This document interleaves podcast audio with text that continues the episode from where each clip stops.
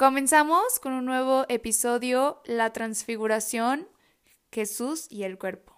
Vamos a comenzar con Mariel, Tere, Cristi, Isabel, Karen y Mariel. Bueno, miren, este domingo el Evangelio habla de la transfiguración del Señor y estamos en cuaresma. Entonces, ¿cuál es el sentido de esto?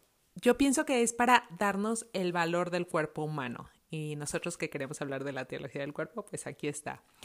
Solo quiero decir cuatro ideas que aprendí de un cardenal francés que se llama André Leonard, que tiene un libro que se llama Jesús y tu cuerpo. Y entonces ahí explica que la religión cristiana nos manifiesta la grandeza del cuerpo humano. Primero, Jesús es Dios que se hizo hombre. Eso se llama la encarnación, tomó carne.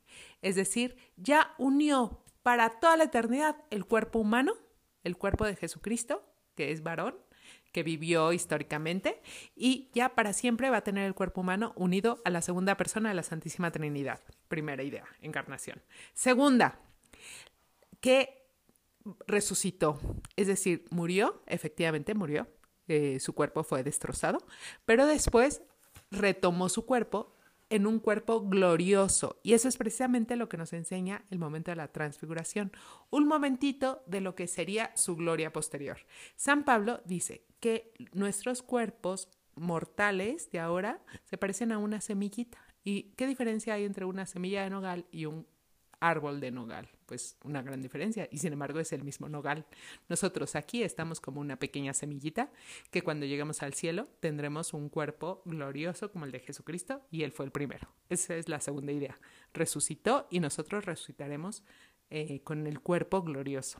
La tercera idea es la transfiguración precisamente, que Jesús llevó a los tres apóstoles eh, eh, Pedro, Santiago y Juan al monte Tabor y, se, y dejó ver su gloria, porque estos mismos tres apóstoles iban a estar en la, oración del huerto viendo cómo estaba desfigurado por la angustia y sudó sangre.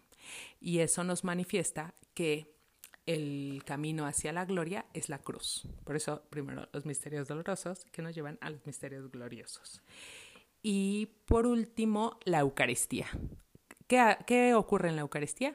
Que está el cuerpo de Cristo que se nos da a cada uno de nosotros. El sacerdote nos dice, el cuerpo de Cristo, amén.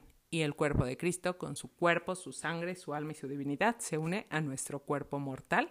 Y ese alimento es un alimento que nos va a dar la vida eterna. Por eso, el que come mi carne y bebe mi sangre, tendrá vida eterna, así como ahora que la Secretaría de Salud dice, aquí comes muchas calorías, te está advirtiendo que te estás comiendo, pues cuando eh, recibimos la comunión es un, es un alimento de vida eterna.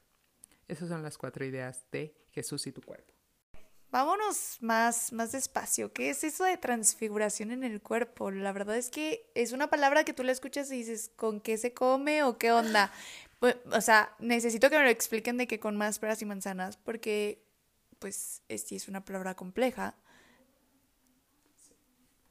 Ah, o sea, transfigurarse es literal como que se volvió literalmente, no sé, es que no sé cómo explicarlo, o sea, se volvió como un fantasma o qué fue lo que vieron los apóstoles en ese momento. Este, yo siento, cuando yo leo el Evangelio o escucho el Evangelio de la transfiguración, de hecho, como tres veces al año se lee ese evangelio. Y, o sea, lo que me viene a la mente, o sea, bueno, la imaginación es como Jesús como que se va borrando y tomando el aspecto físico de Moisés y de Elías. Eso es lo que yo, yo siento.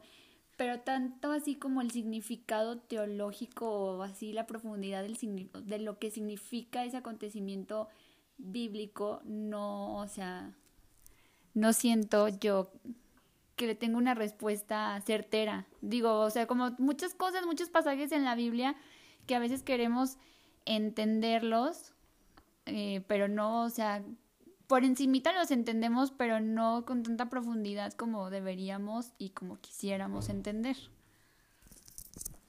Bueno, pues yo me siento igual que ustedes cada que lo leo solo puedo pensar en blanco, literal. Porque no, en serio aquí dice, dice, allí se transfiguró en presencia de ellos. Su rostro resplandecía como el sol y sus vestiduras se volvieron blancas como la luz. Entonces ahí es cuando yo pienso, ¿así será el cielo?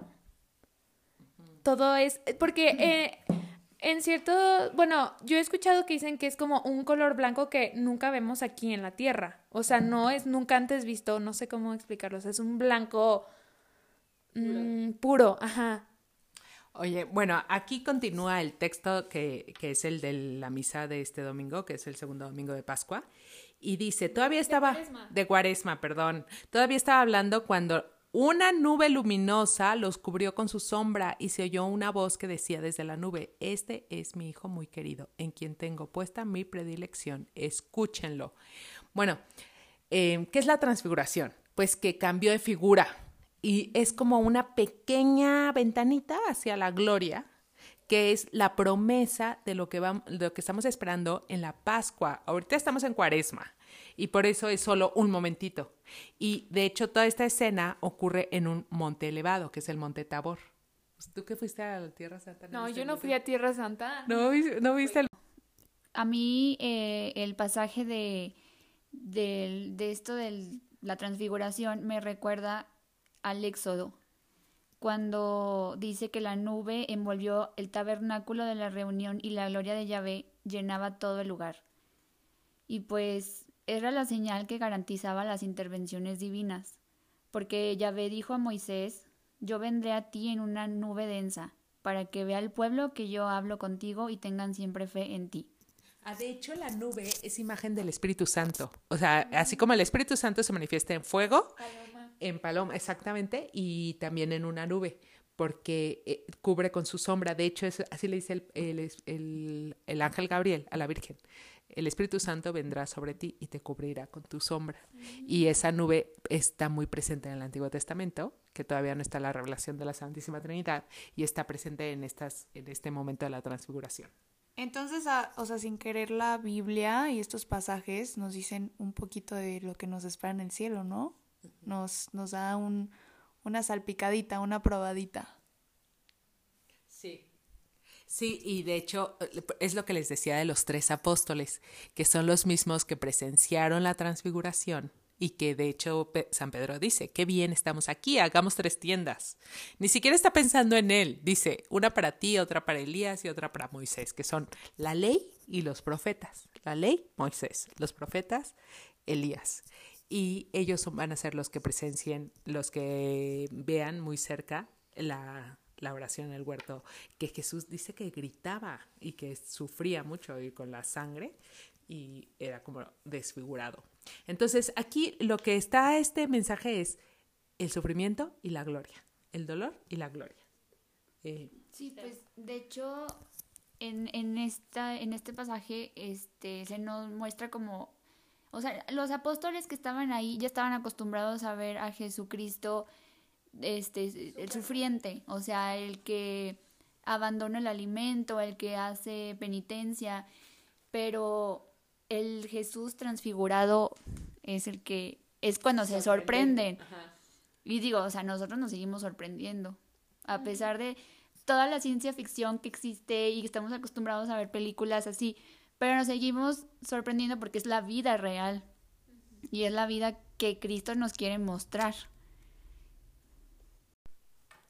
Entonces, eso que dice Tere de que, y Cristi, de que primero es el sufrimiento para después llegar a la gloria, como que ese tema a mí me, me mueve mucho, porque, o sea, sí, por más que escuchamos de que tienes que llevar la cruz al Calvario para llegar a la gloria, hacia la cima del cielo, pues sí es difícil, ¿no? Llevarlo a cabo en esta vida, que te venden una idea de que, de que el sufrimiento es malo y de que venimos a disfrutar y a vivir, no sé, lo mejor posible, ¿no? Que sí se puede con Cristo, pero que obviamente va a haber sufrimiento y que al final esas joyas de sufrimiento son las que le van dando sentido a nuestra vida.